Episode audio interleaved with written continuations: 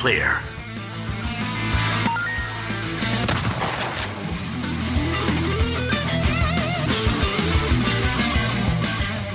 Detonado Cast começando mais um episódio. Eu sou o Rodrigo Ferro, estou aqui com André Dias.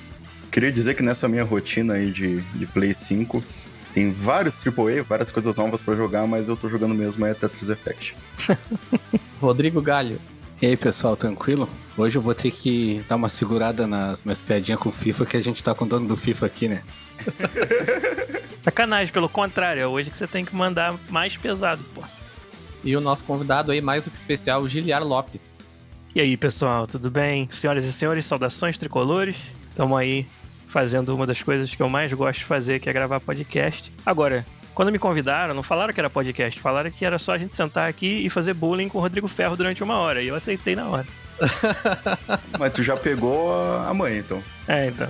É que se a gente fala, deixar explícito, aí ele fica triste, então a gente tem que disfarçar aquele de podcast. Entendi. É parte, do, é parte da trollagem. Giliar contratado. É.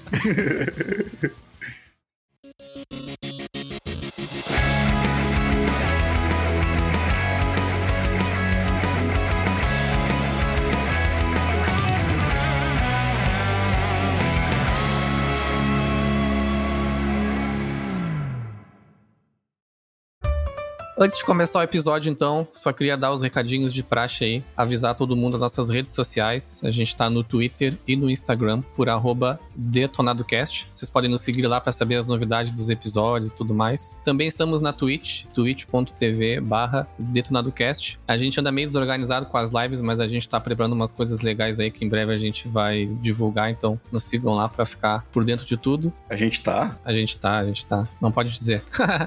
e a gente também tem o nosso servidor no Discord lá para quem quiser conversar com a gente. Todos os links estão na descrição do episódio. EA Sports. It's in the game. Giliar, eu quero começar o episódio, na verdade, fazendo uma pergunta clássica do podcast pra ti, que tu tá acostumado aí a, a falar. Eu sei que tem um pessoal te cobrando aí lá no, no podcast. Quer te perguntar aí o que, que tu tem jogado ou assistido aí, que tu pode nos, nos, nos, nos compartilhar aí. Rapaz, você diz assim, fora FIFA, né? Que a gente joga o tempo todo. né? Não, a gente não Mas- vai falar de trabalho, a gente vai falar de lazer. Mas eu pensei que trabalhando no FIFA tu nem tivesse vontade de jogar. Pelo contrário, cara, eu sou viciado nesse jogo ainda. E, pô, jogo Weekend League do FIFA Ultimate Team, que é o modo mais hardcore. Mas não, pô, já falo de FIFA o tempo todo. Acho que dá pra falar de outros joguinhos que, que eu tenha experimentado. É, na verdade, tentando finalizar ainda o Cyberpunk 2077, quando dá tempo, mas o setup aqui em casa tá engraçado, né? Eu tenho o PlayStation 5 na sala, na TV grande, e o problema é que aquela TV é muito disputada, né? Tem um monte de coisa pra, pra usar, pra fazer dela. E aí a- o PlayStation 4 virou meio só a maquininha de FIFA, ele fica no escritório com a TV menor. O Galho sabe bem como é que é isso aí. É, né, nesse momento tá rolando laços de família no Globoplay na minha TV. Caraca. Aí, Carolina Dickman careca nessa daí, eu acho. Ela não, ela não, não cortou o cabelo ainda, tá no, no começo. E aí, aí acaba que né, é muito mais cômodo jogar no escritório ou no PC ou no PlayStation 4. Então o Cyberpunk tá meio atrasado por causa disso, mas eu tava pegando pra. pra é, aquela história, né, de tentar recuperar o tempo perdido no backlog. E aí, um jogo do ano passado que eu não tinha conseguido jogar é o Ori and the Will of the Wisps. E aí, eu peguei pra, pra ver se termino. E, cara, eu sou muito fã de Metroidvania e mais ainda com a arte fantástica, com a ambientação fenomenal, com um storytelling né, que eles conseguem fazer na série Ori. Fantástico também, com poucas palavras, mas com muita emoção. E, e assim, jogo de um visual absurdamente surreal, né? Continuação de um dos melhores jogos da, desse, desse tipo que eu joguei em muito tempo. E eu tô no comecinho ainda, gostando bastante, relembrando das, do, do, do quão gostoso foi o Ori and the Blind Forest. E curtindo muito, e recomendo pra todo mundo. Se tu curte, cara, platformer, é um platformer assim, muito bem ajustadinho, com a jogabilidade muito gostosa. E, de novo, o ponto forte é o visual. O ponto forte é toda a apresentação, que é algo que, obviamente, eu sou muito fã nos jogos, porque é a parte onde eu também me especializei na indústria de games, né? O que eu trabalho hoje. Jogando Ori, eu até esqueço disso tudo e só fico realmente admirado, assim, e muito maneiro. Tô, tô bem feliz de estar tá jogando ele agora. A Ori é muito foda. Eu joguei o 1, Aí comecei a jogar o 2 e o Ferro levou o Xbox embora.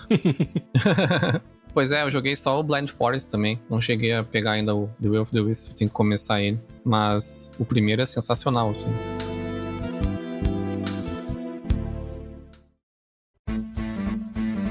Então, só queria, antes de começar o nosso papo aí, Caso alguém não te conheça ainda também pelo trabalho no podcast e pelo teu trabalho também na, na EA, queria que te apresentasse um pouco, também faça um pouquinho da tua carreira aí. Depois a gente começa o nosso, nosso papo. Beleza. Obrigado pelo convite, pela oportunidade de estar aqui conversando sobre games. Meu nome é Giliar Lopes, eu sou desenvolvedor de games, game designer, já há 12 anos, mais de 12 anos na Electronic Arts, trabalhando na franquia FIFA de joguinhos de futebol, que alguns de vocês devem conhecer. E obviamente, muito feliz realizando o sonho de juntar minhas duas grandes paixões, que são videogames e o futebol, e, e poder exercer essa, essa função lá. É muito gratificante. E tanto assim que durante essa jornada aí senti a vontade de compartilhar um pouco dessas oportunidades que eu tenho de trabalhar fora do Brasil, aqui em Vancouver, no Canadá, com isso, com, com a galera que tá começando ou que já tá vivendo de games no Brasil ou até fora, mas a comunidade brasileira de desenvolvimento de games. E eu faço isso através do meu projeto de podcast, que é o PodQuest toda semana tem um episódio novo lá no podcast.com.br ou você encontra a gente em todas as redes através do PodQuestBR no Twitter, no Instagram, no Twitch. A gente faz as lives de gravação. Esse ano é 2021, um novo dia e horário. A gente tá gravando às quintas-feiras, bem tarde assim no Brasil. É marcado às 10h30 da noite, mas geralmente começa mais lá pelas 11 e vocês podem acompanhar ao vivo as nossas gravações, participar no chat da Twitch, fazer perguntas. A gente tem convidados. Recentemente nós lançamos o episódio 366 que foi com um convidado fantástico, que foi um diretor e designer de áudio para games, o Antônio Teoli, muito premiado, trabalhou em muitos jogos de sucesso e hoje mora em Los Angeles. E a gente bateu um papo com o Teoli, um papo fantástico, onde a gente falou, cara, tudo que vocês queriam saber sobre o design do áudio nos games. Foi bem legal. A galera na Twitch participou muito, fez muitas perguntas interessantes para ele. E o nosso querido Rodrigo Ferro também já foi convidado, participou com a gente lá num episódio sobre Gênesis de projetos, um co-op que eu fiz com ele no ano passado, então vocês também vão encontrar isso lá no nosso feed e muito mais, assim, muita informação sobre desenvolvimento de games. É um projeto que eu tenho realmente um carinho muito grande, gosto muito de fazer. E sempre que eu posso ter oportunidade de vir aqui, por exemplo, num outro podcast, podcast irmão, e fazer essa divulgação, eu gosto bastante. E, e, cara, para esse ano de 2021, na verdade, tenho novos projetos, novos planos que eu também queria aproveitar a oportunidade para divulgar. Claro. É, tô entrando numa parceria com a Mentorama, que é uma escola online de profissões muito desejadas. E as profissões talvez mais desejadas nesse caso são aquelas que se relacionam com o desenvolvimento dos jogos, né? A galera tá sempre procurando oportunidades para entrar nessa área e para aprender, e aí é, eu fiz essa parceria com a Mentorama, onde a gente vai esse ano oferecer mentoria para jovens desenvolvedores de games brasileiros. Eu vou participar como mentor dos cursos da Mentorama, mas também vai ter muito conteúdo gratuito. Né? Além do meu podcast semanal, podcast que vai receber apoio da Mentorama para poder fazer ainda mais e melhor o nosso conteúdo. A gente vai também oferecer vários webinars sobre como começar na indústria, cada uma das diferentes profissões e diferentes formas que você pode exercer sua paixão pelo desenvolvimento dos jogos. E a gente espera com isso inspirar a galera aí do Brasil. Esse conteúdo, os webinars e o meu podcast com certeza vão continuar sendo 100% gratuitos. Então, estou muito feliz de ter essa parceria com eles e poder espalhar ainda mais essa, esse conhecimento e continuar conectado com a galera que desenvolve e que joga os games no Brasil, que é algo que eu gosto muito de fazer. Então, 2001, um ano de, de grandes novos projetos aí. E o Podcast, que é um projeto já de muitos anos, 360 e tantos episódios aí que a gente tá nessa estrada, eu, eu gosto muito de continuar fazendo. Então, cara, obrigado mais uma vez pela oportunidade de estar aqui conversando sobre isso, divulgando os projetos e vambora falar de games. Sempre convidado. Queria começar esse nosso papo, Giliar, conversando um pouco sobre a questão da, do Covid-19, né, da pandemia. A gente tá batendo agora em março aí, né, um ano, mais ou menos, de que realmente as coisas começaram a fechar, né? Foi mais ou menos ali Verdade. metade de março, mais ou menos ali, que quase todos os países começaram a fechar, as empresas começaram a adotar o home office e tal. E aí eu queria entender de ti, trabalhando numa empresa, né, tão grande como a EA, né, uma das maiores empresas do mundo aí de, de games, com milhares de, de funcionários. Como foi, né, essa, essa mudança repentina pro home office? né? E como foi todo esse ano, né? E os desafios que vocês tiveram de lançar jogos anuais, né, como o FIFA e outros também, né, que a EA te, também tem, né, nesse modelo de home office, como é que tá a saúde mental aí depois de, de um ano aí quase de, de lockdown? Que saúde mental, Rodrigo É, acabou já, né? Alguém tem isso ainda? Se algum dia eu tive isso, não lembro. Você tem toda a razão. Agora, é, na EA, dia 12 de março de 2020 foi o dia em que a gente recebeu o comunicado de que a partir do dia seguinte, todo mundo iria trabalhar de casa. Então, fazendo aí um ano no mês de março agora de 2021. E foi realmente uma, uma mudança muito grande. E eu diria assim que se um mês antes disso acontecer, você perguntasse para qualquer um lá na EA, ou perguntasse não, afirmasse: olha, nós vamos trabalhar a empresa inteira de casa, desenvolver todos os nossos jogos, manter todos os nossos processos evoluídos, melhorá-los, mas manter todos os nossos compromissos com o mercado, trabalhando todo mundo de casa. A outra pessoa ia achar que você é maluco e ia dizer que ia levar cinco anos para evoluir em termos de tecnologia, ferramentas, processos etc, para se chegar lá. E a gente conseguiu fazer tudo isso. Eu diria que, cara, o grosso mesmo da mudança foi em dois meses. Foi quando a gente. Eu, eu, poderia considerar que dois meses depois dessa, desse começo desse, desse processo foi onde eu acho que a gente é, tá, retomou a confiança de que estávamos numa posição onde dava para fazer tudo que a gente fazia antes. E claro, durante esses dois meses houve muito trabalho, houve muita conversa. A, a empresa deu um apoio fantástico para todos nós, isso eu tenho que dizer. E algo que eu faço bastante até no podcast de desmistificar um pouco a, a, imagem negativa que a EA tem perante os jogadores. Né? E é claro, eu não posso responder por decisões comerciais da empresa, não é a minha área, minha área é o desenvolvimento.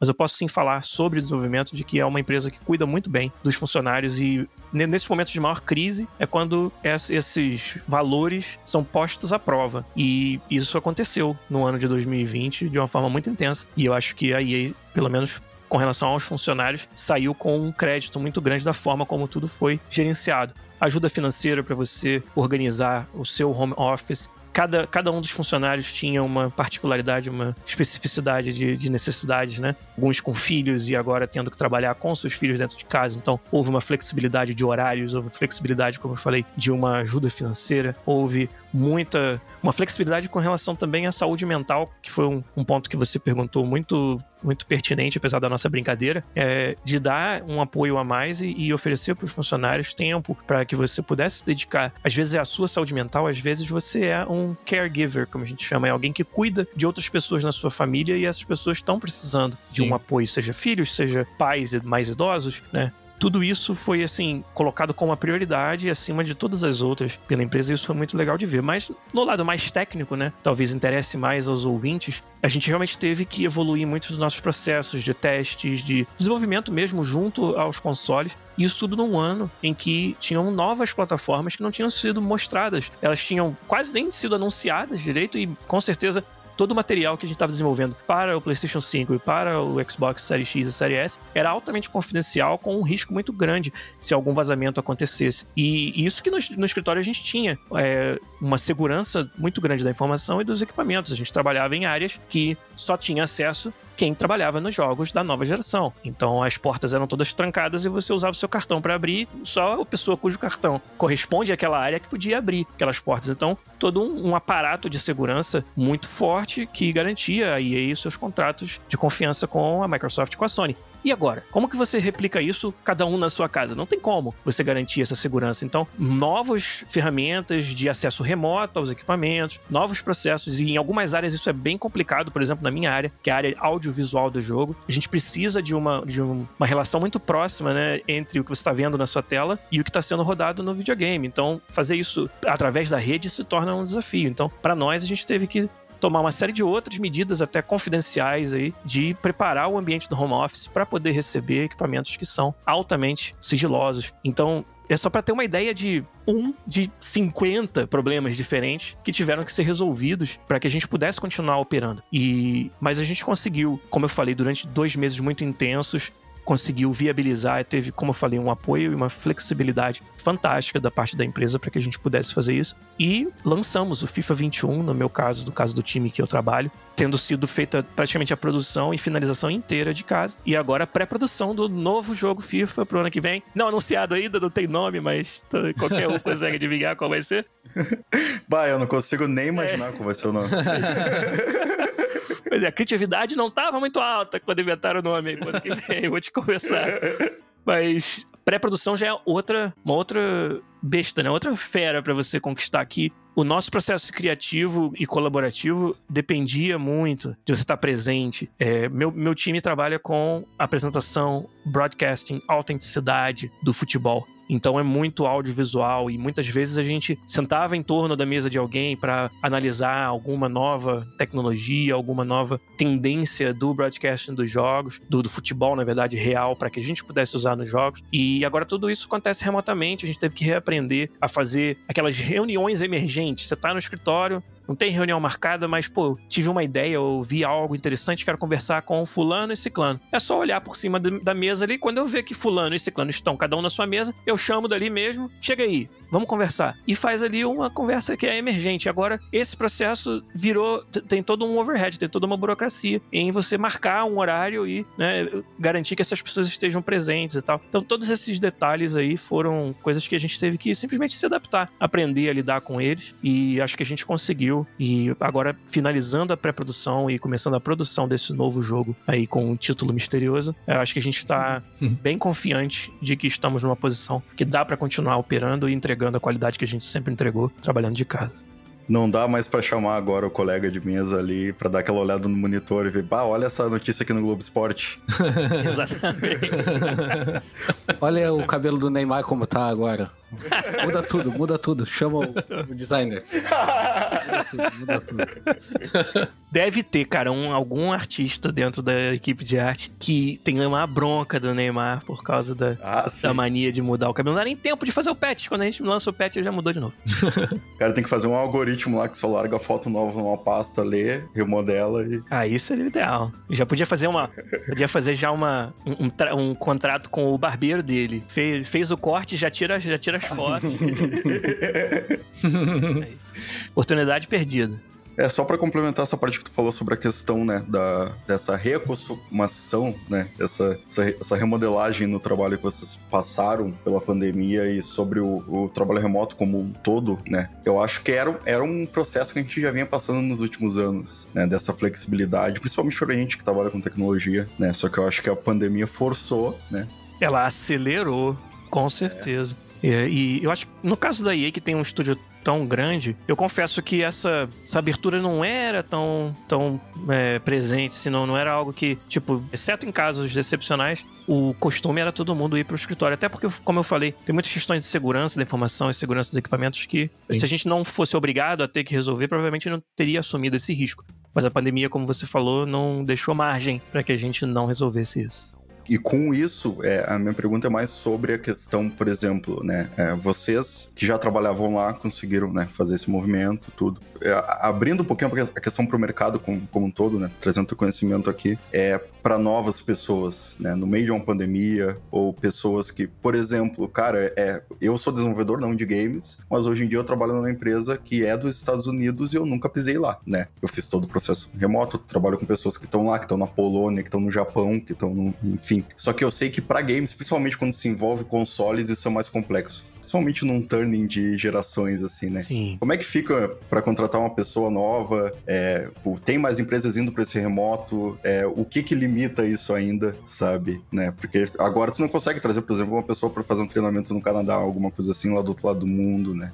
Vai ser priorizado pessoas mais próximas, esse tipo de coisa. Como é que tu vê que tá sendo o mercado agora? Que eu acho que é uma coisa também muito boa para quem é muito bom saber quem é brasileiro e tá começando. Né, porque, o, é porque a gente não tem mercado aqui. Então é interessante saber como é que tá lá fora, tanto para remoto quanto, quanto presencial, né? Sim. Tem um mercado muito menor aqui, no caso. Sem dúvida. E acho que você toca num ponto importante também com relação ao mercado nacional, ou falta de um, né? E, e, o talento nacional querendo vencer nessa área, que, que é a questão dos vistos né, de trabalho para os países mais atrativos do mundo, como por exemplo os Estados Unidos, que ainda é algo que, que é uma barreira bem grande para quem deseja é, sair do Brasil e trabalhar num, numa dessas empresas fora, que agora talvez devido a essa abertura maior para o trabalho remoto você não precise mais geograficamente estar lá presente, mas possa, possa trabalhar de longe. Eu acho que essa, esse impacto vai variar muito dependendo do tamanho do estúdio que nós estamos falando e do quanto já existe um arranjo local para que você potencialize ali o resultado dos seus funcionários. A EA é uma empresa, assim como a Ubisoft, assim como a Activision e as outras maiores, que tem um investimento muito grande em ter campos bem, bem grandes, com muitas facilidades e amenidades para os funcionários. E aquilo não é por acaso que, que é construído. Aquilo é para realmente deixar todo mundo muito à vontade e tirar várias barreiras que você poderia ter para o rendimento do seu funcionário e oferecer também ali é, facilidades para que ele se sinta amparado pela empresa, não só nas oito horas horas, ou seja lá quantas horas for que você trabalhe. Você trabalha muito mais por responsabilidade do que por horário, é pelo menos a minha, minha experiência por aqui. Então, o horário em si, estar presente tal hora não seria uma grande, uma grande exigência, mas sim o investimento que já foi feito em ter um campus, em ter um local onde você fomenta ali a criatividade, o trabalho em conjunto, né, a criação colaborativa, que é algo que é tão difícil de você fazer, mas tão necessário quando você tem que fazer jogos gigantescos, onde não vai ter um, aquela cúpula de um, dois, três criadores responsáveis por tudo. Quando você tem um arranjo de um estúdio menor, de um jogo, um jogo indie, você tem essa maior facilidade, né, de não depender tanto da criação colaborativa em larga escala. Então acho que essa parte da colaboração em larga escala torna bem difícil um futuro onde esteja todo mundo remoto, mesmo depois da pandemia. Acho que a gente está encontrando atalhos, encontrando formas de fazer isso, mas quanto maior for a empresa, acho que maior valor vai ter você voltar a um, um arranjo de estúdio, onde, como eu falei, ali dentro, devido a todo esse investimento que foi feito para você ter muitas facilidades muitas amenidades, muito. Cara, as oportunidades que você tem para socializar com seus colegas dentro da EA. Nós temos um estúdio aqui que cabem 2.300 pessoas dentro do campus. Tem campo de futebol, academia, de graça para os funcionários. Esse, por exemplo, é um benefício que o funcionário, durante a pandemia, não está podendo usufruir, né? É, e vários outros exemplos. Tem restaurante, você não precisa sair do campus da EA para almoçar com a comida subsidiada, que parte dela é paga pela empresa. Então, todos esses são benefícios que não são à toa, eles têm um retorno muito claro e que empresas grandes como a EA já entenderam há muito tempo que esse retorno é válido e vale muito esse investimento. Né? Retorno no sentido de saúde mental, de socialização dos funcionários e do quanto de novas ideias e essa criação colaborativa é beneficiada por esse ambiente onde você está todo mundo junto, geograficamente falando, socialmente falando, né? Qualidade de vida, né? Exato, exatamente. E qualidade de vida no trabalho, né? Então, tô dando toda essa volta para dizer que é, para empresas desse tamanho, eu acho que pro longo prazo a pandemia não muda tanto esse panorama. Eu acho que pensando em contratação, por exemplo, a EA, mesmo durante a pandemia tendo aprendido a trabalhar remotamente, as contratações estão sendo feitas com a visão de futuro onde a gente volte ao estúdio. Então, essas pessoas estão sendo contratadas têm um plano, se elas já não estão em Vancouver, para que elas eventualmente venham para cá.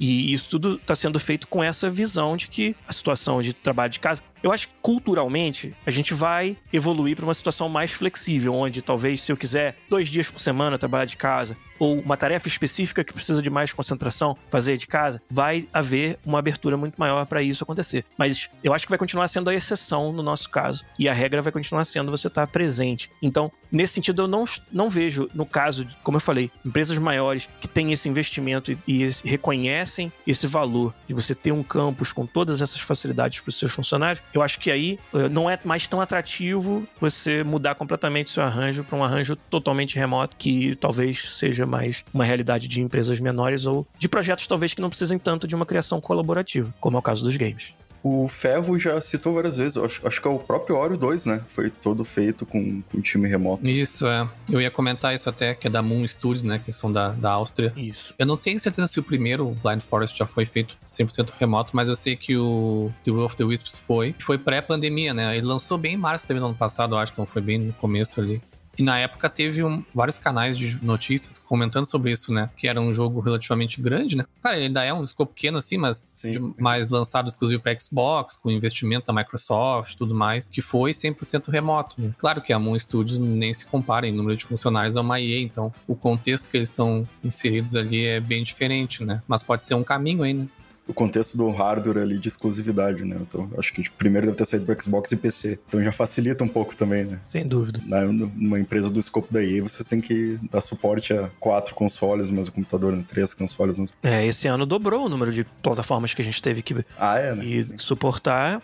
E, de novo, com o adendo da, da pandemia para complicar, né? Eu acho que também, às vezes, a gente subestima o quanto de valor existe em você ter múltiplos projetos sendo desenvolvidos no mesmo ambiente. O quanto de trocas, às vezes, inesperadas de expertise, de solução de problemas, e até a facilidade ou a- o benefício que você tem de estar dentro de uma empresa, por exemplo, de um campus como a EA, tá trabalhando no FIFA e eu saber que se um dia eu encher o saco de FIFA, o Apex Legends é aqui do lado, o UFC é aqui no outro prédio, sabe?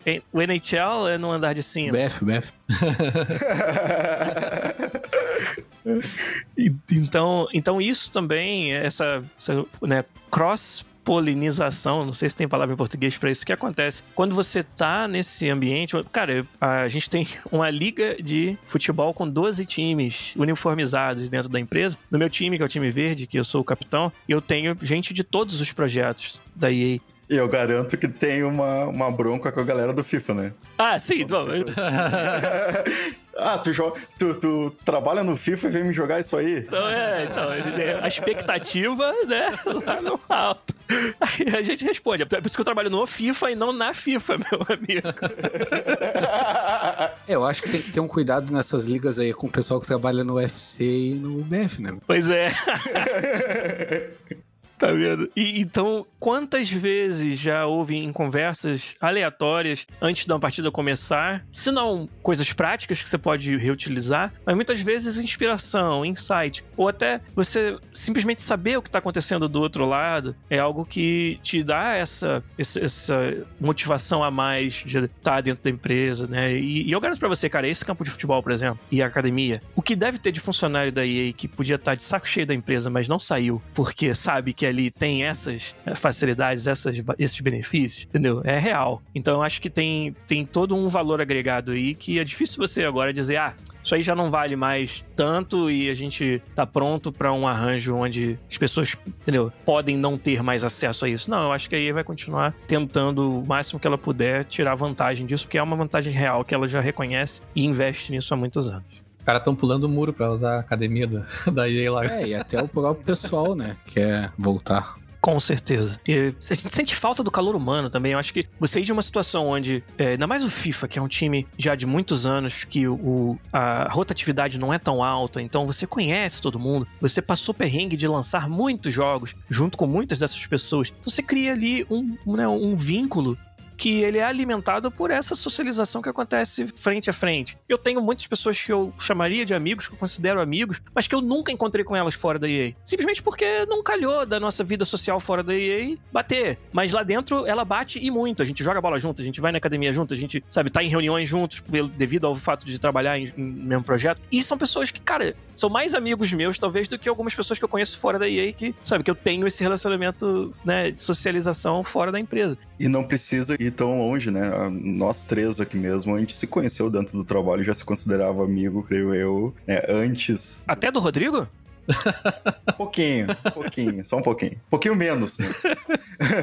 O Ferro me viu duas vezes, eu acho, na empresa. Entendi. Sim, sim. E, e aí essa transição pro podcast já foi algo normal, assim, e, porque às vezes essa, essa coisa de colega de trabalho é, né, o, o quanto tá relacionado dentro da empresa, o quanto tá dentro dela, tanto fisicamente quanto, né, mentalmente, tu, tu cria esses laços, né? E, e o que eu, na verdade, que eu acabei não, não finalizando o ponto é que é, eu acho que é diferente você vir de uma situação onde você tem esse vínculo, onde tava todo mundo lá e há muitos anos são o core de pessoas é o mesmo, no caso do FIFA da vida, e ir pra uma situação onde não tem mais. Se você já começa remotamente, você, cara, meu, meu- minha galera do trabalho já são pessoas que eu já nunca vi pessoalmente mesmo, e a gente começou um projeto aqui que é totalmente remoto e, pô, é mó legal e a gente é amigo apesar de nunca ter encostado a mão no outro. Eu acho que é um pouco diferente. Você não tem do que sentir saudade. E no nosso caso, a gente tem muito do que sentir saudade, não perdendo essa, essa oportunidade de estar todo mundo junto. É exatamente o que eu tô vivendo, assim, né? É, por mais que seja uma empresa não, não de games, trabalhar full remoto desde o início, né? E não ter. Eu tive a transição né, na empresa anterior e eu sentia muito mais falta durante essa transição e o tempo que eu fiquei full remoto nessa empresa anterior, que eu já conhecia as pessoas pessoalmente, do que agora que eu comecei numa empresa nova e realmente não, nunca nem encontrei ninguém pessoalmente, sabe?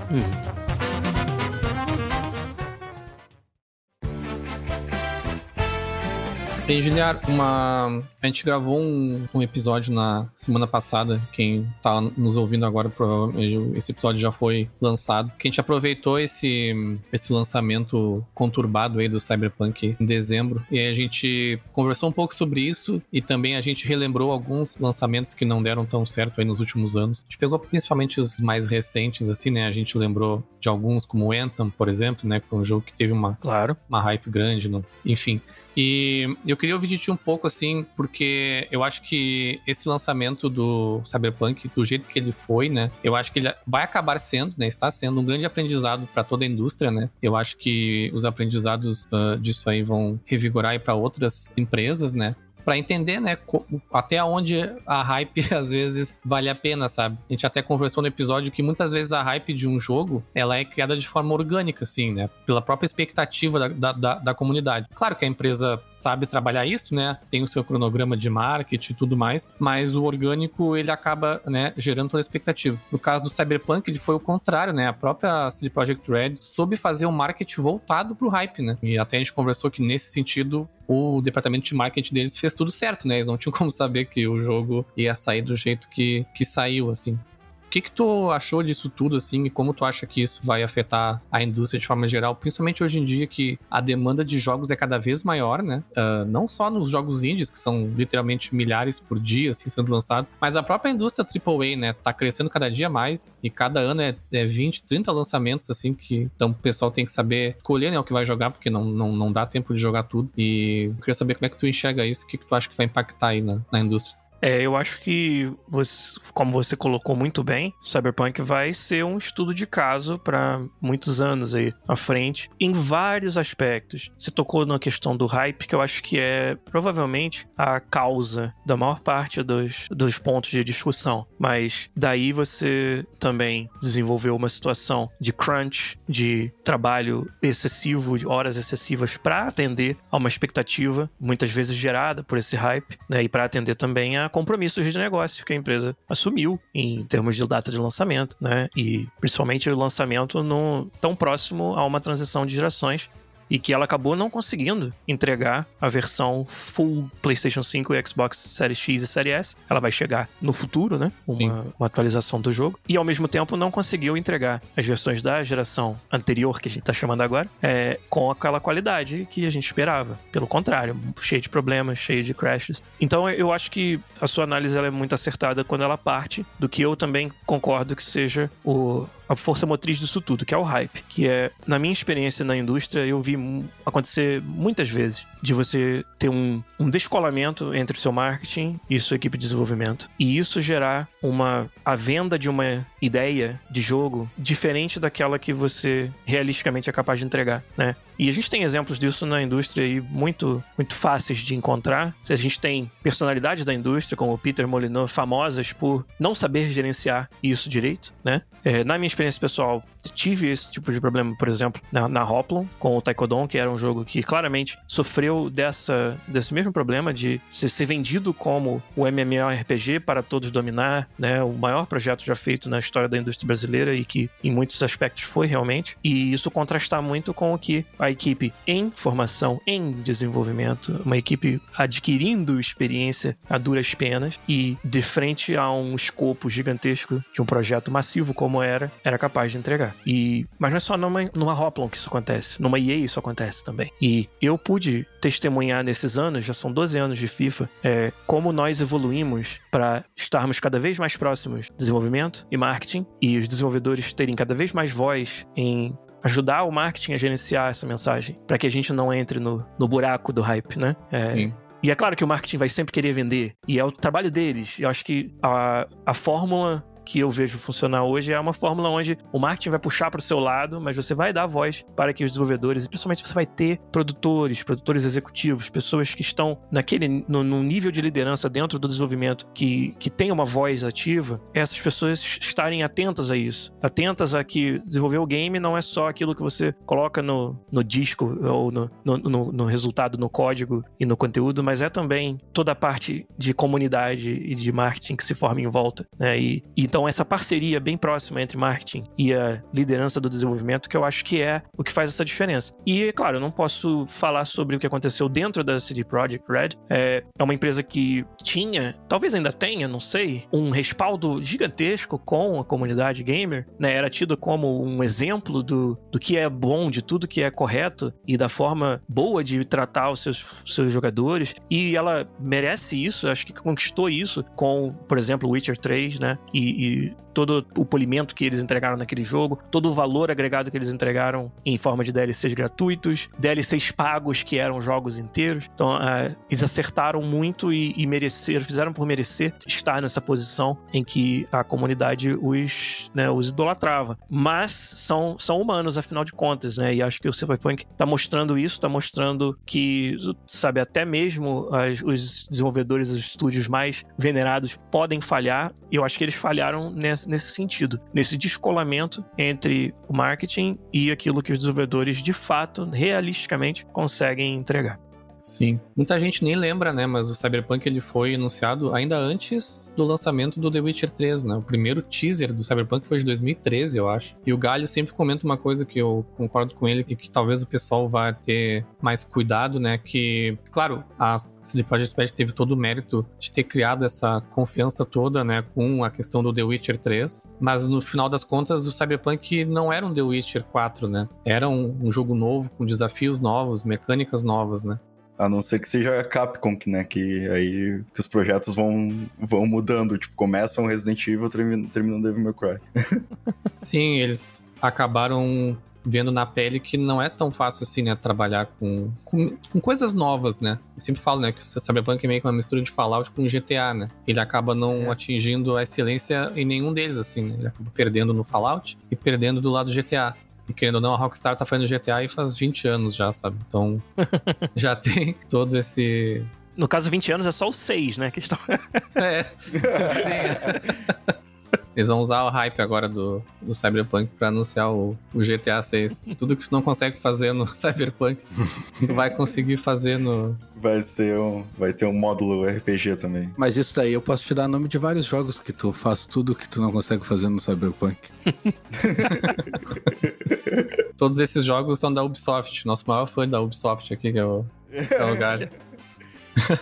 Outro dia eu e o Ferro a gente tava jogando Ghost Recon Breakpoint. E aí a gente tava jogando nós três, aí o André saiu, tipo, final da, da jogatina, assim. Aí eu e o Ferro a gente ficou testando tudo que não dá pra te fazer no Cyberpunk e tudo dá pra te fazer no Ghost Recon, que é furar pneu, quebrar vidro do carro, atirar na água e, e formar onda. Se sujar no chão. E o Cyberpunk vendeu só na pré-venda 8 milhões, né? Foi o maior recorde, né, de, de pré-venda. 8 milhões para muitos jogos é, na, durante a sua vida ali útil, basicamente. É, já é um grande sucesso, né? E vender isso só na, na pré-venda, assim, é bem. Olha, eu vou te falar que 8, 8 milhões é, é sucesso para todos, exceto talvez os maiores lançamentos da nossa indústria, cara. Sim, é muita coisa, né? 8 milhões é, é coisa pra cacete. É, tiveram que devolver uns 4 milhões aí, mas, mas vendeu 8. Vendeu 8 a minha pré-venda já foi reembolsada. ah, tá louco. Esses números a gente nunca vai saber. Eles acabaram lançando o roadmap, né? A gente gravou um episódio do Cyberpunk e no dia seguinte eles lançaram o, o roadmap de atualizações, né? Já lançaram um dos patches de, de fixes. Infelizmente ainda não, não parou de dar crash no PlayStation 5, mas, mas vamos ver. Imagino no 4. É, pelo histórico eu acho que eles vão conseguir resolver, né? Do, no tempo deles ali, mas acho que sim. Eu acho que o que falta, né, nessa, nesse tipo de situação é sinceridade, cara. Por mais que os caras dizem, a gente vai precisar de um ano, mas beleza, é realmente um ano, sabe? É, eu vi que eles prometeram muitos patches, né? Mas é, coisas básicas ainda não foram arrumadas, sabe? Então, tipo, eu, eu prefiro que os caras me digam, cara, daqui um ano a gente vai ter o um jogo perfeito e realmente vai ser, né? Do que algo que, que eles continuem prometendo e ainda patinando, sabe? Isso daí aí te promete, daqui a um ano eles vão te dar um FIFA completo, perfeito. A vantagem do jogo anual, né? Olha, eu acho que em nenhum lugar tá escrito que, tá que é perfeito, não, hein?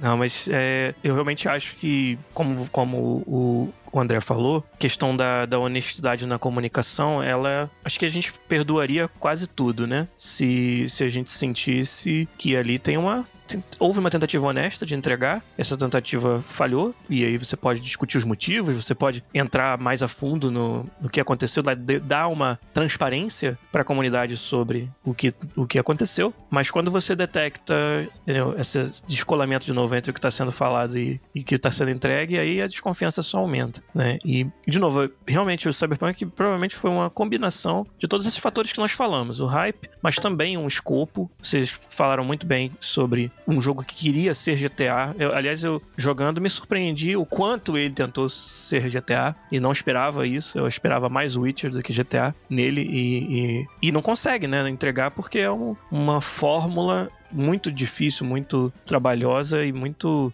sensível ao, ao, aos defeitos, né? O próprio GTA não é um jogo perfeito, é um jogo que acontecem coisas hilárias, bugs hilários o tempo todo, mas ele ainda assim se sustenta porque tem o polimento suficiente para você ainda mais apreciar do que ficar puto com aquela experiência. E acho que no o Cyberpunk você mais fica puto do que os momentos que você aprecia, principalmente nessa parte de mundo aberto, de, de dirigir e, e, fazer as coisas na cidade. É a parte de longe mais fraca do jogo, eu, eu achei. E então acho que é uma combinação de um escopo muito agressivo, né, muito ambicioso, uma, como eu falei, descolamento entre o marketing e o desenvolvimento, onde essas mensagens começaram a não bater com a realidade. E aí, cara, deve ter chegado a algum, algum ponto onde eles falaram: a gente adia mais uma vez ou a gente, sabe, lança e reage, sabe? E, e, tenta recuperar a nossa imagem. E acho que eles quando decidiram por essa última opção, subestimaram o que o, a comunidade iria achar. Subestimaram a quantidade de ruído. E agora estão pagando por isso. É, e hoje em dia o ruído é muito maior, né? Tu, tu citou antes, né, o próprio Molinô, né? E o, o, exemplo clássico que eu tenho dele de ter lido, enfim, pesquisado sobre é a questão do Fable, né? Que o primeiro Fable ele prometeu que as árvores do jogo iam crescer durante quanto tu jogava, que tu ia poder se casar, poder fazer tudo. E são coisas que só foram adicionadas depois no Fable 2, no Fable 3, 13, ou, ou enfim, nunca viram, né? Mas hoje o ruído de qualquer coisa até menor que isso, né, é muito maior a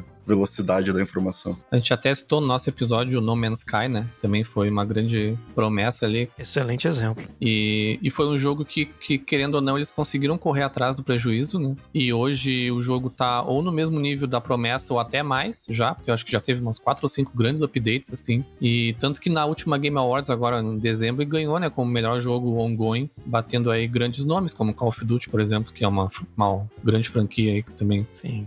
É, o, o No Man's Sky, o pessoal da Hello Games, dá para dizer que eles foram mais vítimas do hype do que outra coisa, né? Acho que ali eles realmente não, não esperavam que de uma hora para outra eles fossem se tornar o, o ponto alto de uma conferência de imprensa da Sony, que foi o que aconteceu, né? De uma hora para outra, o No Man's Sky, mostrado numa conferência da Sony, virou um, né, uma febre. E talvez eles não estivessem ali preparados para gerenciar essa mensagem, de novo, para gerenciar a expectativa no final das contas, né? E, e, tentar não prometer algo que eles não tinham certeza que iam poder entregar. E eles eu dou um pouco mais de, de, de um passe, né? De, de, uma, de uma benefício da dúvida, porque uma empresa pequena, um estúdio que praticamente era indie quando, quando tudo isso caiu na cabeça deles, né? E foram mais vítimas do hype do que outra coisa. Mas de, de uma empresa como a CD Projekt, a gente esperava mais, mais maturidade, mais pé no chão, eu acho, nesse sentido. São coisas muito novas, né? Tu falar de hype, tu falar de viral. Acho que é uma coisa que a indústria ainda não. Exato. Não, ainda tem muitos anos para aprender a lidar rodar de uma forma satisfatória. Sim. Né? E, Com certeza. e dá, porque são coisas que, sei lá, 10, 5 anos atrás a gente não tinha essa velocidade né, das coisas viralizarem, né? Claro, era há, há alguns anos era possível você controlar exatamente a mensagem que está sendo externada sobre o seu jogo, porque você tinha poucos veículos, você podia virar o, o, o, o discurso para a direção que você quer que seja falado e não a que você não quer. Mas hoje, com o acesso amplo a, a tudo que está relacionado ao seu jogo, lançou uma demo de gameplay, ninguém vai esquadrinhar o vídeo para achar aquele um frame onde aconteceu algo estranho, né? E e isso tudo agora é, é, algo que você tem que estar preocupado. Então, é como você falou, a indústria está aprendendo a lidar com isso ainda. E os jogos, mais do que nunca, eles estão sempre vivos, assim, né? Até vai de encontro. Acho que tu já fez um dos episódios também do podcast sobre a questão da gerência de comunidade, né? Dos jogos, né? Sim. O quanto isso é importante, né? Principalmente jogos como FIFA, por exemplo, tu ficar ouvindo os jogadores, entendendo as dores, o que estão gostando, o que, que não estão gostando. Até tem um. Eu não sei se tu chegou a assistir. A gente até fez um episódio ano passado, Mythic Quest, que é uma série da, da Apple TV Plus lá sobre desenvolvimento de games. E eles têm um MMO lá e do nada os pessoal começa, começou a desenhar, acho que suástica nazista no jogo, assim. Eles não sabiam o que fazer com esse pessoal. Eles acabaram tendo que, de um dia pra noite, assim, né, resolver esse problema de alguma forma. E isso tá, tá muito ligado, né, ao que acontece hoje em dia, né? Principalmente com jogos online, o que tem um forte apelo online como o FIFA, né? Isso aí tem que estar tá sempre ligado, né, no que que tá, o que que tá rolando, o que que tá falando. E é como tu disse, na era do YouTube, em que as empresas inclusive já aprenderam, acredito eu, né, que o YouTube é sim uma boa ferramenta de divulgação, né? As empresas trabalham diretamente com os YouTubers e tudo mais. A própria Sony, até no Brasil mesmo, no lançamento do PlayStation 5, fez um trabalho com influencers e tal, deu PlayStation 5. Mas querendo ou não, esse pessoal do YouTube acaba, né, recebendo o jogo um pouco antes, tem tempo para jogar e tudo, e acaba fazendo, né, dissecando o jogo até o último última gota, assim, né? Então é, fica difícil de escapar, né? As coisas acabam não, não passando despercebidas, sabe? Para deixar bem claro, assim, eu não tô dizendo que é uma coisa ruim, não.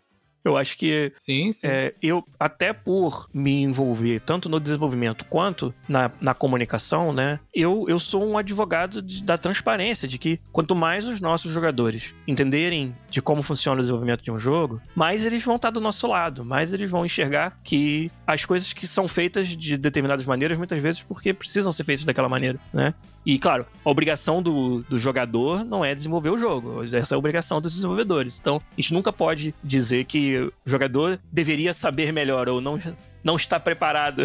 Essa é uma frase que, que é engraçada, assim, quando, quando a gente fala que a culpa é da comunidade por não estar preparada para o que a gente está mostrando. Não, isso não existe esse argumento. Mas eu acredito sim em, em transparência. Em, e, e, a gente usa esse recurso que você falou, que são os youtubers, no, dentro daí a gente os chama de game changers. Né? Um programa dentro do nosso departamento de comunicação que trabalha com os youtubers para que eles tenham acesso aos nossos jogos e para que eles entendam mais do que o jogador mediano sobre as decisões de design, as decisões de negócio que são tomadas, para que eles possam educar as suas comunidades, que é a nossa comunidade também, né? E esse é um trabalho que é muito legal de fazer e que traz muito, muita troca nas duas direções. A gente aprende muito sobre como melhor comunicar o que a gente está fazendo, devido ao fato de que essas pessoas são o nosso primeiro filtro, né? E muitas vezes, cara, esses game changers, eles, eles batem no jogo tanto ou mais quanto os outros jogadores. Porque eles têm uma paixão pelo que o FIFA seja o melhor possível. Primeiro, porque eles trabalham com FIFA, né? Sim, sim. Eles vivem de produzir conteúdo do FIFA. Então, eles são muito apaixonados por isso. E, e, e dão muito desse feedback pra gente. Então, ter essa oportunidade de ter o dedo no pulso da comunidade de uma forma tão bem concentrada, né? Não é você jogar uma pergunta no Twitter, uma, fazer uma poll no Twitter e ver o que dá. Mas não, você tem ali pessoas que, cujo trabalho é lidar com a comunidade todo dia e são pessoas com esse grau de discernimento sobre o jogo, que muitas vezes o jogador mediano não tem. É um privilégio para o desenvolvedor ter acesso a isso, poder ser parceiro dessas pessoas, né? Eu, pelo menos, vejo muito assim. E sei, de, porque estou lá dentro, que o FIFA vê muito assim. Então, os Game Changers são hoje, cara, uma, um asset, né? Um recurso muito importante, muito, muito legal que a gente tem enquanto designers do jogo.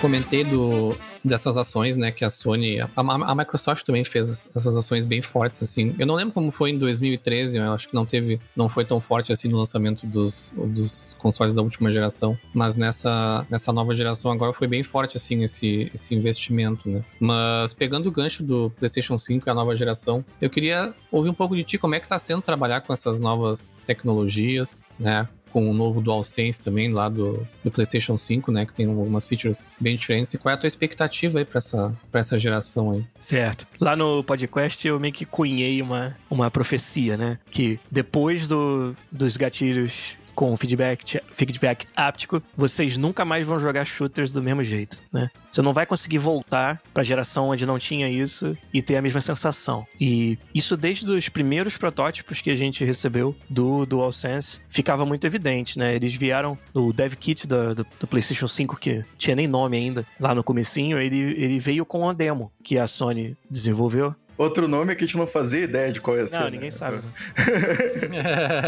e, e vinha com uma demozinha que cujo único propósito era demonstrar as novas funções do controle. E até é uma pena que num jogo de simulação, de futebol, como é o nosso caso, as oportunidades para você fazer uso disso acabam sendo bem limitadas. É parecido com a época do, do boom dos sensores de movimento, Kinect e Move. E todo mundo perguntava, pô, quando é que vai ter Kinect no FIFA? Mas ninguém sabia me explicar o que, que é o Kinect no FIFA. Como que você usa o Kinect de uma forma legal num jogo de simulação de futebol? Você vai bater o lateral? Entendeu? Usando Kinect. Tipo, entendeu? Ia ser legal. Você vai fazer o seu usuário correr no, no mesmo lugar, dentro da sala, e chutar a bola invisível. Kinect do FIFA, tu junta teus amigos e vai jogar futebol. É. Eu tô jogando o videogame justamente para não ter que me mexer. Que... A graça do videogame é que você pode ser tão bom quanto o Cristiano Ronaldo sem precisar pagar o preço, que é ser o Cristiano Ronaldo, um atleta né, de alto nível, entendeu? Ou, ou ter o talento do Cristiano Ronaldo, que nasceu com ele. Então, num jogo de simulação, é um pouco mais difícil você encontrar essas oportunidades para usar essa, essas novas features, mas a gente fez algumas coisas. Né? A gente está usando os gatilhos do DualSense para indicar o quão cansado o seu jogador tá. Então, é uma função que, quanto mais cansado ele tá, mais força você tem que fazer no gatilho para ele correr, né? E isso, isso, em si já, já é um, um, pequeno sabor a mais que a gente deu pro jogo no, no input, né? E, e, eu acho que a indústria como um todo tá começando, principalmente os third parties, né? Os estúdios que não estavam dentro da Sony durante esse processo e, e que tiveram mais tempo para adaptar os seus designs, e, eles estão começando a descobrir formas mais interessantes de usar as novas features. E tem uma outra nova feature da nova geração que eu também falo muito lá no podcast, que para mim é um, um divisor de águas, que é a velocidade do loading e o fato de você não precisar mais incorporar loading no seu design. Né? Até, até então, a gente desenhou jogos baseados no fato que você tem fases e que você tem uma transição entre fases, que é a oportunidade do jogo fazer loading. Ou jogos que não têm loading, que são seamless, uma estratégia de gerenciamento do que tá na memória ou não, absurda, assim, que você gasta uma grana e pesquisa e desenvolvimento pra cacete para desenvolver algo que te permita não ter loading no seu jogo. Eu já brinquei em um episódio anterior que eu sinto falta agora dos tutoriais que tem nos menus ou, ou lore Tipo, Skyrim. Exato. passando o item e tu ficava sabendo todo o background do item e tal. Tipo, não existe mais isso. No FIFA, na nova geração, tu carrega a partida contra o cara, não dá tempo de ver o time do cara. Não dá. eu, foco, eu foco em ver o atacante. pra saber. Exato. Você só dá pra ver com o atacante. pra saber o quão trabalhoso vai ser, só não dá tempo de ver o resto. É, o que, eu, o que, eu, sinto falta no loading é que sempre quando eu tava dando loading no jogo, eu puxava o celular, dava uma olhada dando feed. Agora eu tô jogando, aí começa a parte que vai ser o loading, eu pego o celular e, ué, deu? Nem dá tempo de ligar a tela, tá ligado? A gente tava jogando Ghost Recon Breakpoint ontem, eu, o Galho e meu primo no Play 4, né? Crossplay. E aí a gente morria, às vezes tinha que reiniciar a missão. Já tava eu e o Galho discutindo a missão e já matando o cara e, o, e o meu primo. Cara, eu tô no load ainda. nem...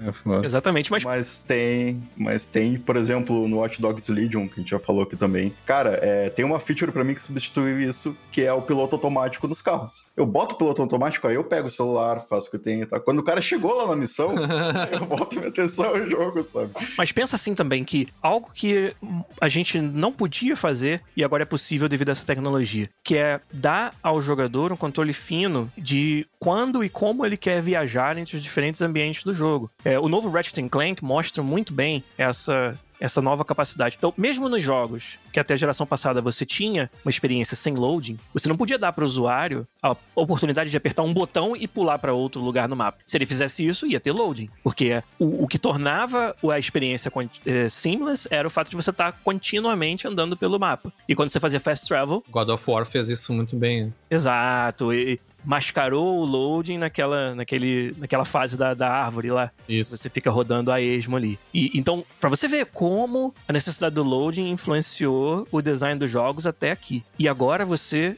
rompe essa barreira e abre oportunidades para que você pode colocar na mão do seu usuário o poder de pular entre pedaços do mundo e continuar tendo uma experiência seamless, né? E o que isso vai abrir de, possibilidades para os jogos, eu ainda tô curioso para ver e tenho certeza que vão ser experiências que a gente não, podia ter até agora. O próprio sistema de troféus, né, do Play 5, pode pular para parte do jogo que tem aquele troféu, Exato. tá? Um bagulho que não existiria uns anos atrás. Isso aí eu achei sensacional, assim. E até outros tipos de jogos. Outro dia eu vi um jogo que vocês devem saber qual é, mas eu não lembro o nome, que tu transita entre dois mundos, é tipo um mundo invertido. Ah, é o The Medium. É, eu ia dizer o The Medium, só que é. eu não tinha certeza. E aí, cara, isso daí é impossível, tá ligado? Com load impossível. E é real ali na hora, tu aperta o botão, tá no outro mundo. Não, e ele chega a renderizar os dois ao mesmo tempo na tua tela. Sim.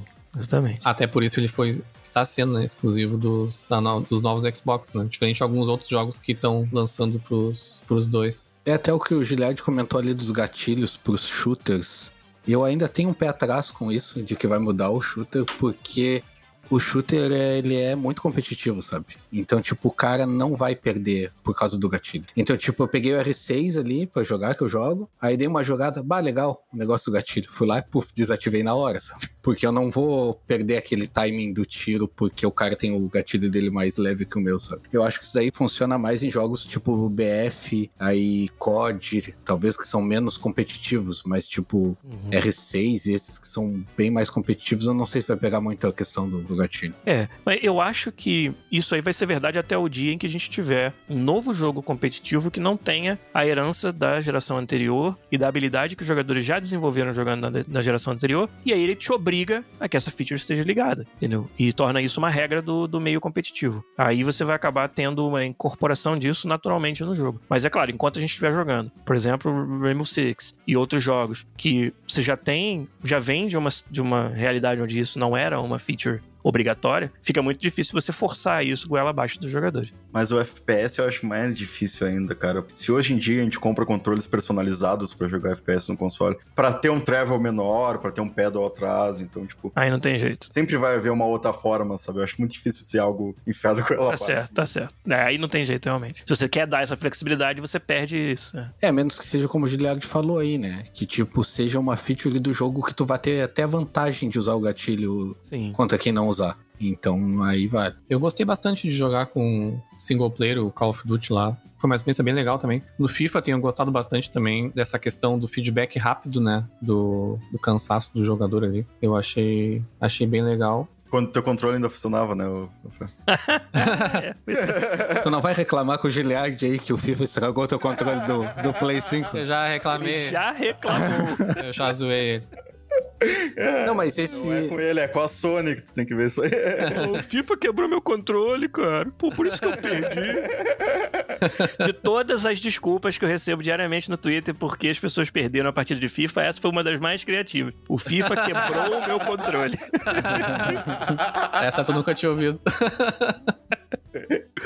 É, mas essa questão aí do feedback, tipo no FIFA, que o jogador tá mais cansado e tal, ou a questão de quando tu usa um arco, por exemplo, que, cara, pelo Astrobot ali tu vê que, cara, tu nunca mais vai usar um arco e flecha num jogo. Perfeito exemplo. Como tu usava antigamente, sabe? Sim. Tipo, no, no Horizon mesmo, a mira do arco e flecha é branca. Se tu estiver mirando num bicho que tá no céu, tu nunca sabe quando o arco tá totalmente esticado, sabe? E com o DualSense tu vai saber a hora que, que a corda do arco tá totalmente esticada. Isso daí, cara, eu achei fantástico. Arco e flecha achei fantástico. O, o Astrobot ali, cara, né, foi uma, foi uma experiência muito massa, assim, de jogar. Porque ali... Astrobot? Não, é. É, o Astro Play- Playroom. É, ele foi muito massa de jogar, porque ali sim é um, quase uma tech demo da, da Sony, né? Mostrando todas as, as features, acho que no full potential, assim, delas. Foi bastante interessante, assim, se, se os jogos seguirem essa linha, assim, no futuro. Eu sei que quando é jogos, jogos third party, isso já complica um pouco, né? Porque tem que estar lançando para vários consoles, então o investimento acaba sendo, né? Pesa nisso aí, né? Porque o Xbox não tem esse- essas features. Mas se ao menos os jogos exclusivos da Sony, né, tiverem esse tratamento, assim, esse polimento, a gente tem chances de ver grandes jogos, grandes experiências, assim. Talvez até de jogos que já foram lançados recentemente, como The Last of Us Part 2, por exemplo. Alguma coisa assim. Então, os Action Adventures são um prato cheio para essa, pra essas ideias, né? Imagina um Horizon, como foi citado, um God of War, que muitas das ações ali se pode emular uma dificuldade, uma resistência por parte do mundo à ação que você está fazendo, usando o feedback áptico. Então, isso é muito legal. É o exemplo do arco, é um exemplo perfeito, mas várias outras ações que você pode é, desafiar mais o jogador em termos mecânicos mesmo de input, né? E isso ter um contexto dentro do jogo e tornar mais legal, mais desafiador, mais interessante. É, e a gente fala de gatilho, toda hora falando do gatilho, do feedback e tal. Mas para o pessoal que não tem PlayStation 5, talvez não entenda, mas não é só o gatilho, é o conjunto. Porque se tu olhar o Astros Playroom, cara, é o áudio que tá saindo, é o, a vibração diferente e o gatilho. São os três retornos que, que trazem experiência. Por exemplo, quando tu tá puxando o negócio lá, cara, parece que eu tô puxando um arame, sabe? Porque é a vibração, o áudio que tá saindo e a resistência do gatilho, os três ao mesmo tempo te dão essa sensação. Isso até pro desenvolvedor, cara, deve ser bem chato do, do cara Sim. o cara conseguir emular a sensação no controle, sabe? Porque tem que ser muito perfeito. A, a vibração tem que ser menor, a resistência do gatilho tem que ser exata e o som tem que ser perfeito, sabe? E renovou features que eram até meio mortas no DualSense, do DualShock 4 ali, por exemplo, como o áudio. O áudio já tinha no controle, né? Mas era um negócio meio esquecível. Agora, em conjunto com tudo isso, né? O Rapid Feedback e os gatilhos, parece que é, é algo novo, mas que já tava ali, só que com mais coisas, né? Acabou fechando o pacote de, de feedback na sua mão ali, ou perto do- da sua mão, que é de um jeito muito legal. Só falta achar uma utilidade para aquele touchpad agora, porque, meu Deus. Como assim? Com- como é que tu vai fechar o zíper do Astro lá sem touchpad?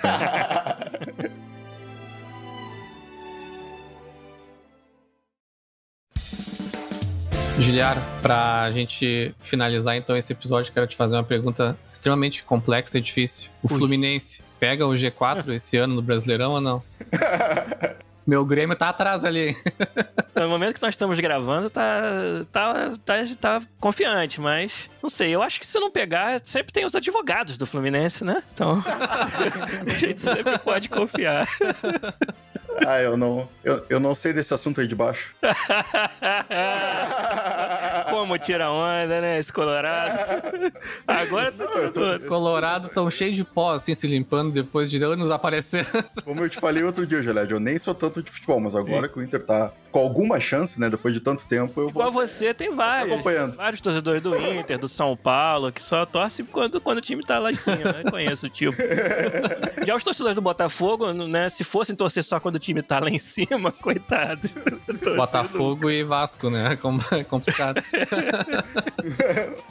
Giliar, queria te agradecer então aí mais uma vez por ter participado do episódio e aceitado o nosso convite. Espero que seja a primeira de muitas participações aí, tu volte no, no futuro. E o papo foi muito massa aí. Legal, eu que agradeço. Como falei lá no começo, uma das meus hobbies favoritos é, é podcasting, é falar sobre games, né? Então é sempre um prazer. Conhecer gente nova que tá também nesse meio, se dedicando ao hobby, é algo que eu gosto muito de fazer. E toda oportunidade que tiver, eu quero estar presente sim, com certeza. E queria convidar mais uma vez os ouvintes do Detonado Cast para conhecerem lá o podcast no podcast.com.br ou podcastbr no YouTube, no Twitch, no Twitter e também no Instagram. Obrigado, gente, foi um prazer. E você que tá vindo aí por causa do podcast, fica aí. Isso aí. Continua aí nos próximos. É isso aí. Pra, pra quem uma horinha por semana do podcast não é suficiente, Detonado Cast tá aí pra preencher a tua semana. Show de bola, então. Valeu! E é isso aí, pessoal. Até o próximo episódio e tchau! Spin the wheel, every chance, every journey starts a new romance.